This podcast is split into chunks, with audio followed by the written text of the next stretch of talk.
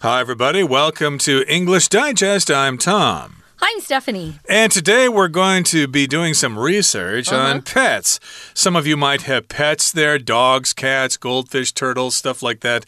But uh, we're going to be asking the question should you sleep with your pet? And I'm not saying should you have romantic relationships with your pet. I'm saying that should you allow them to sleep in the same bed as you? Some people like that, some pets like that, and some people don't like that. That was a no no when I was growing up. Our pets couldn't even come in the house. My mom would Oh, always no. say, Pets live outside. Pets live outdoors. So, no, this would never have happened. Um, I always thought it was kind of gross to let your dog or cat on your bed because they have all that fur and hair they're shedding and it gets your bed all gross. But, you know, some people love their pets more than, you know, being having a clean bed, I guess.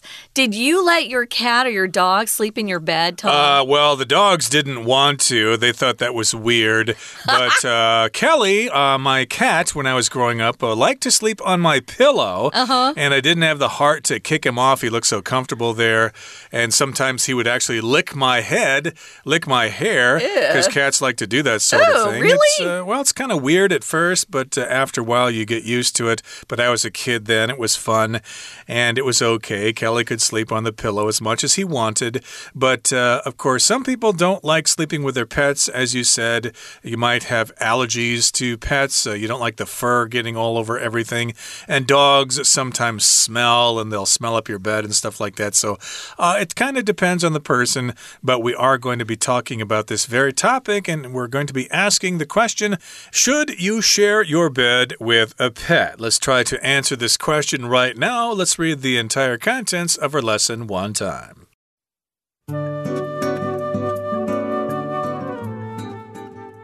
There's nothing quite as comfortable as curling up in bed after a long, hard day, with the exception of cuddling with a beloved pet at the same time. But will falling asleep with a pet tucked under your arm bring you sweet dreams or nightmares? Some vets believe that sleeping with our pets may create stronger bonds between animals and humans. While this greater trust is beneficial, especially for pets, the research on positive outcomes for humans is mixed. On the one hand, sleeping with pets can bring a greater sense of comfort and security. People with anxiety may feel protected by having a dog in their bed, for example.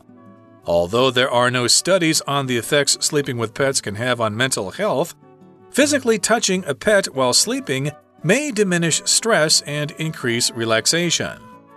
On the other hand, having pets in the bed can decrease a person's sleep quality. Dogs may shift throughout the night, drawing their humans out of the deep sleep that restores them. Cat owners may be woken up on purpose for attention or play. There's also the problem of allergies. Both cats and dogs can bring allergens into the bed. If you find yourself sneezing more after a pet sleeps next to you, this might be why. People who sleep with pets should adjust their way of life to do so. Owning a mattress that's big enough to accommodate everyone is crucial. On top of that, bedding should be washed regularly to minimize germs. Finally, keeping a consistent schedule is important. Just like us, pets don't like it when their bedtime routines are disrupted. Sharing a bed with a pet isn't for everyone, but it has the potential for great rewards. You'll have to decide on your own if it's worth the risk. Let's get started, guys. Should you share your bed with a pet? I say no, but uh, everybody has a different opinion. So there's nothing quite as comfortable as curling up in bed after a long, hard day, with the exception of cuddling with a beloved pet at the same time. Well, if you curl up, it just means your body's kind of going in a circle, right? So you you bring your arms and your legs in and you just get really comfy. We like to curl up with a good book on rainy days and uh, not move from the sofa or maybe even your bed. So you're just lying or sitting with your arms and legs bent close to your body that's curling up. If you do sit ups, sometimes we call them curl ups, right? You're going to curl your body from the floor over to towards your knees to get those strong stomach muscles, those ab muscles. Um, and if you cuddle, because that's another verb here, uh, if you cuddle with something, a person or a pet, just means you're holding them very close to your body. Uh, we like to cuddle with things that are soft or warm or or people that love us. Another word for cuddle would be hug. But uh, yeah, you can cuddle with your favorite stuffed animal. Uh, you can cuddle with a boyfriend or a girlfriend, or you can just uh, you know cuddle up with a nice a book and a blanket and some chocolate chip cookies. Or a pillow or something like that. You can cuddle up with that if it makes you feel better or more secure. But we've got the question but will falling asleep with a pet tucked under your arm bring you sweet dreams or nightmares? So basically, we're asking this question is it a good thing or a bad thing mm. to sleep with a pet? We've got a pet tucked under your arm. To tuck means to make something feel tight. Like uh, we used to say that our parents tucked us in to bed at night, tucked us in bed at night. Uh, they would just come in and make sure the covers were nice and secure over us so we, we, would feel safe. Maybe they would read us a bedtime story or something like that. Mm -hmm. But here we've got a pet tucked under our arm. And is that good for you or is it bad for you? Uh, this actually reminds me, I when I used to live in Tianmu many years ago, mm -hmm. uh, my roommates had a cat. And as you know, cats actually don't like cold weather, okay? Even though their bodies are covered with fur, they get cold quite easily. And their pet cat always wanted to sleep with me because, hey, it's warm under the covers. and the cat would be looking at me and, oh, do you want in here under the covers because it's nice and warm there? And I would be nice. But the problem is, uh, if you have an animal with you in the bed, you can't really move, otherwise, you're going to crush them or something like well, that. You would because you're bigger than the cat, yeah. Mm. Uh, I wanted to mention tuck is also used when you're just pushing something like the edge of your shirt into your pants. You tuck your shirt in. Mm. Or if you're a girl that has longer hair, you might tuck your hair behind your ear. Uh, we use tuck just to make something a little tidier or make sure it stays in place. So, yeah. Some people want to have that pet tucked under their arm. But here's the question does having that pet in your bed at night um, produce nightmares or sweet dreams? Hmm, let's see. Moving on to the next paragraph. Okay, here it says Some vets believe that sleeping with our pets may create stronger bonds between animals and humans. So here we're talking about vets or veterinarians, animal doctors. Sometimes the word vet refers to veterans, people who used to serve in the armed forces and they fought in wars and things like that. But here we're talking about animal doctors or veterinarians, vets for short. And some vets believe that sleeping with our pets may create stronger bonds between animals and humans. The animals will like us more and we'll like the animals more. We'll be bosom buddies and lifelong pals Well, with uh, while this greater trust is beneficial, especially for pets, the research on positive outcomes for humans is mixed. So, if research is mixed, it means there's some studies that uh, say one thing and some studies that say the opposite. So, if something's beneficial, it's good for you. It's something that will be advantageous for you, something positive, beneficial. Um, we often use beneficial to talk about. Um, having a good job that has good benefits. Uh, that's the noun form of beneficial. Beneficial, of course, is an adjective.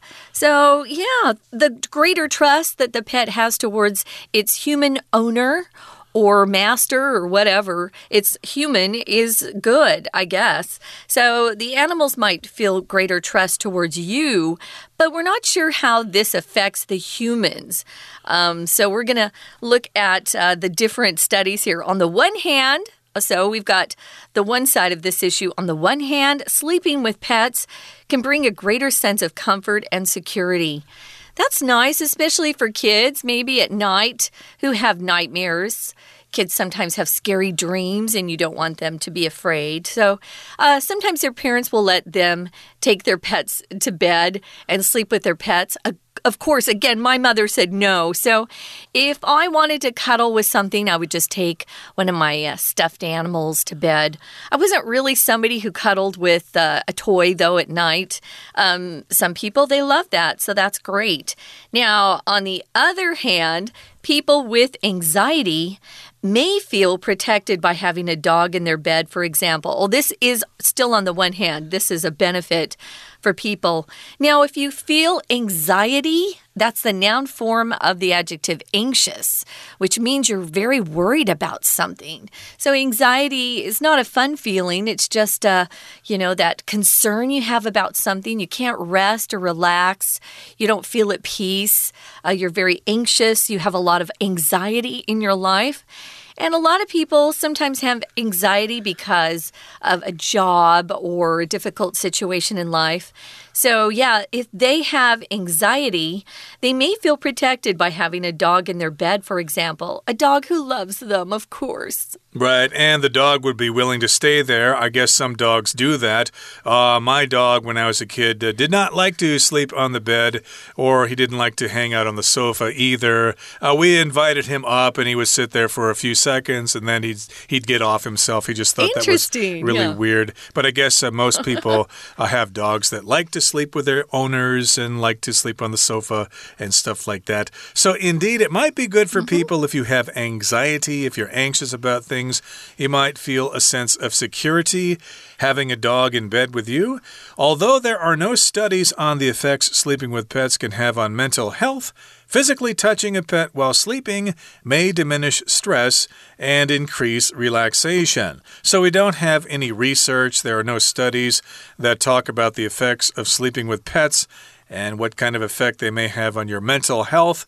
But still, we can conclude that physically touching a pet when you sleep may help you diminish stress, may help you uh, be less nervous about that big presentation you're going to give to the boss the next day or you need to increase your relaxation because, again, you're going to give a big speech or you're going to compete in an important race or something like that. Relaxation, of course, is when you relax, when you aren't so nervous or tense. Yeah, so relaxation is a way of resting your body, maybe enjoying yourself. Uh, some people uh, play the piano or a musical instrument for relaxation. Meditation is a way to um, have a deep state of deep relaxation, really peaceful inside. Uh, you'll often see Americans um, talk about I need a little R and R, hmm. rest and relaxation. Uh, they're actually kind of repeating the same thing because relaxation is rest. So, yeah, I need a little R&R. So if you hear that, you know they're talking about just rest and relaxation because probably their job is too uh, tense, too much stress. Maybe there's stress in their family. We don't know. But I'm surprised to read here that there are no studies on the effects sleeping with pets can have on your mental health because we have studies about a lot of stupid things out there. I think this study would be something I'd be interested in hearing about. Uh, right now, guys, before we move on, we're going to listen to our Chinese teacher talk about some of these phrases and words, and then we'll be back to continue on. Hello everyone，我是派老师。今天讲解的是五月份五月十七号 Unit Ten。Should you share your bed with a pet？这是一份篇章结构练习题。文章介绍的内容和宠物相关。 不晓得各位听众家里面有没有养猫啊狗的？你会和猫狗一起睡在床上吗？和毛小孩一起睡有什么好处，又有什么坏处呢？答案都在文章里。好，我们先一起解题吧。不过正式解题之前，老师想再次跟大家强调：答题之前，请务必先看四个选项，心中有个初步的印象，了解哪些句子可以让文章变得更完整，甚至约略的。把这四个选项排个顺序，有些选项句子本身可以提供线索，让我们知道大概会是出现在文章的前、中、后哪个部分。此外，篇章结构最重要的就是回填的句子要和前文、后文连贯。在文艺概念上要承先启后，请大家一定要记得前后连贯、文艺通顺这八字真言。好的，我们现在就来解第一题，请先看到第一题前一句。前文提到，有些兽医认为和宠物一起睡觉可以强化动物和人类的情感连结，而后面一句说，一方面和宠物一起睡觉可以带来更多慰藉，更有安全感。中间应该是哪个选项呢？老师再度提醒大家，文艺前后连贯，承先启后非常重要。选项 B 里面的 greater trust 呼应前一句的 stronger bonds。指出增加信任感固然是件好事，而后半句提到，但对人类来说，这是好坏参半的消息。衔接空格下一句，以 on the one hand 开头说明和宠物一起睡的优点，文艺连贯通顺。所以第一题答案选 B，表示虽然这种更强的信任感是好事，尤其对宠物来说如此。但对人类来说，研究结果却是好坏参半。We're going to take a quick break. Stay tuned. We'll be right back.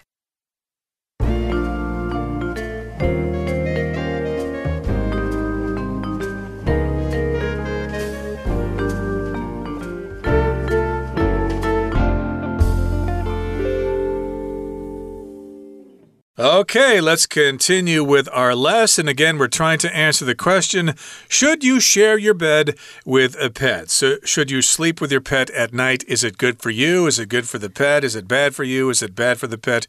Etc., etc. Now, when you argue about something or when you present something that is uh, controversial or uh, nobody knows the answer to, you can use this pattern. On the one hand, blah, blah, blah. On the other hand, blah, blah, blah. So you can choose yourself on the one hand, and then you can talk about the positive things. And then when you say on the other hand, you can talk about the negative things. For example, I could say, on the one hand, we're all still alive. Of course, on the other hand, we're all probably going to die. So you're talking about the positive things and the negative things here. So we did talk about the positive things here. On the one hand, uh, you can have a greater sense of comfort. You can feel protected by having a dog in your bed if you feel anxiety.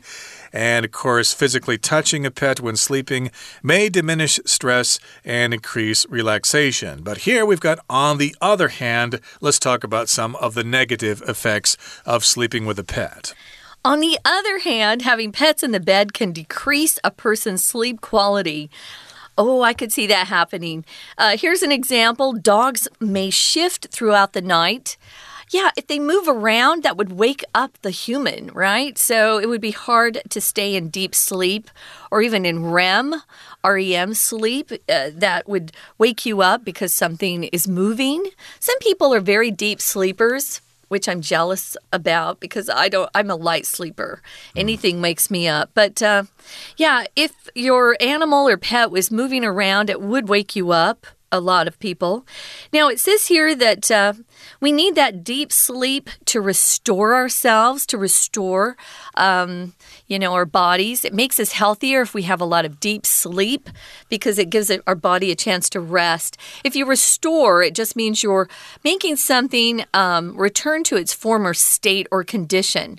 Uh, my mom used to restore furniture. She'd buy old pieces of furniture and and uh, sand them down and and paint them and uh, decorate them and stain them. She did all this stuff. So uh, we often will restore old uh, motorcycles or cars or furniture.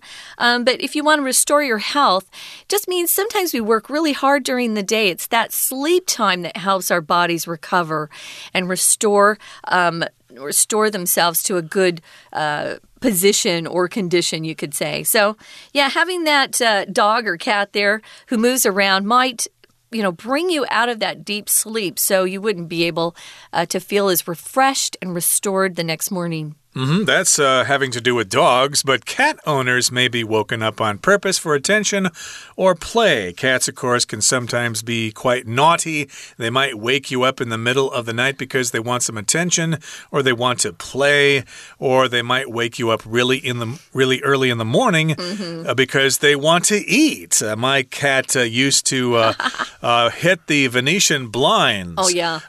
in the morning, they're quite loud and obnoxious there, and the cat would do that to wake me up. Get up, I'm hungry, I want my breakfast. and of course, there's also the problem of allergies. That's guomin, allergies. You might be allergic to something. Both cats and dogs can bring allergens into the bed. An allergen is something that causes an allergy, such as pollen or insects or things like that. Dust, yeah, mold, mildew. Um, allergens are the actual substance or thing that causes an allergy allergy. Um, if you just have a lot of things you're allergic to, you'll often hear people say, "Oh, I have bad allergies," or "My allergies are bad today." Oh, I can't, I can't breathe. I can't. Um, my eyes keep watering. I keep sneezing. Yeah, allergies uh, suck. They're terrible. Mm. Um, allergens. We often will see this word used in uh, more formal ads or advertisements talking about some sort of medicine that's supposed to help your allergies. Um, but here here, just so you know, it's the actual substance. It could be grass. Uh, grass is a bad allergen for a lot of people. I'm allergic to a lot of things. Some people are allergic to food too. So there are different ways to be allergic to something. If you find yourself sneezing more after a pet sleeps next to you, this might be why you might be allergic to your pet's hair or fur. I'm definitely allergic to pets' fur. Um, I I have a sister with an adorable dog. He's really cute. We call him Winnie. Winchester is his full name.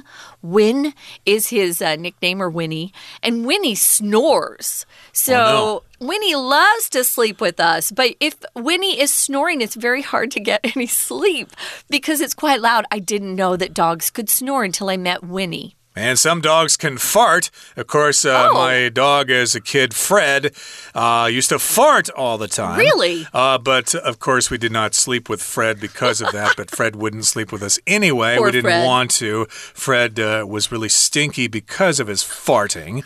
But uh, again, you might have these allergies uh, as a result of sleeping with pets because mm. they bring those allergens into the bed. You might be sneezing if a pet sleeps next to you.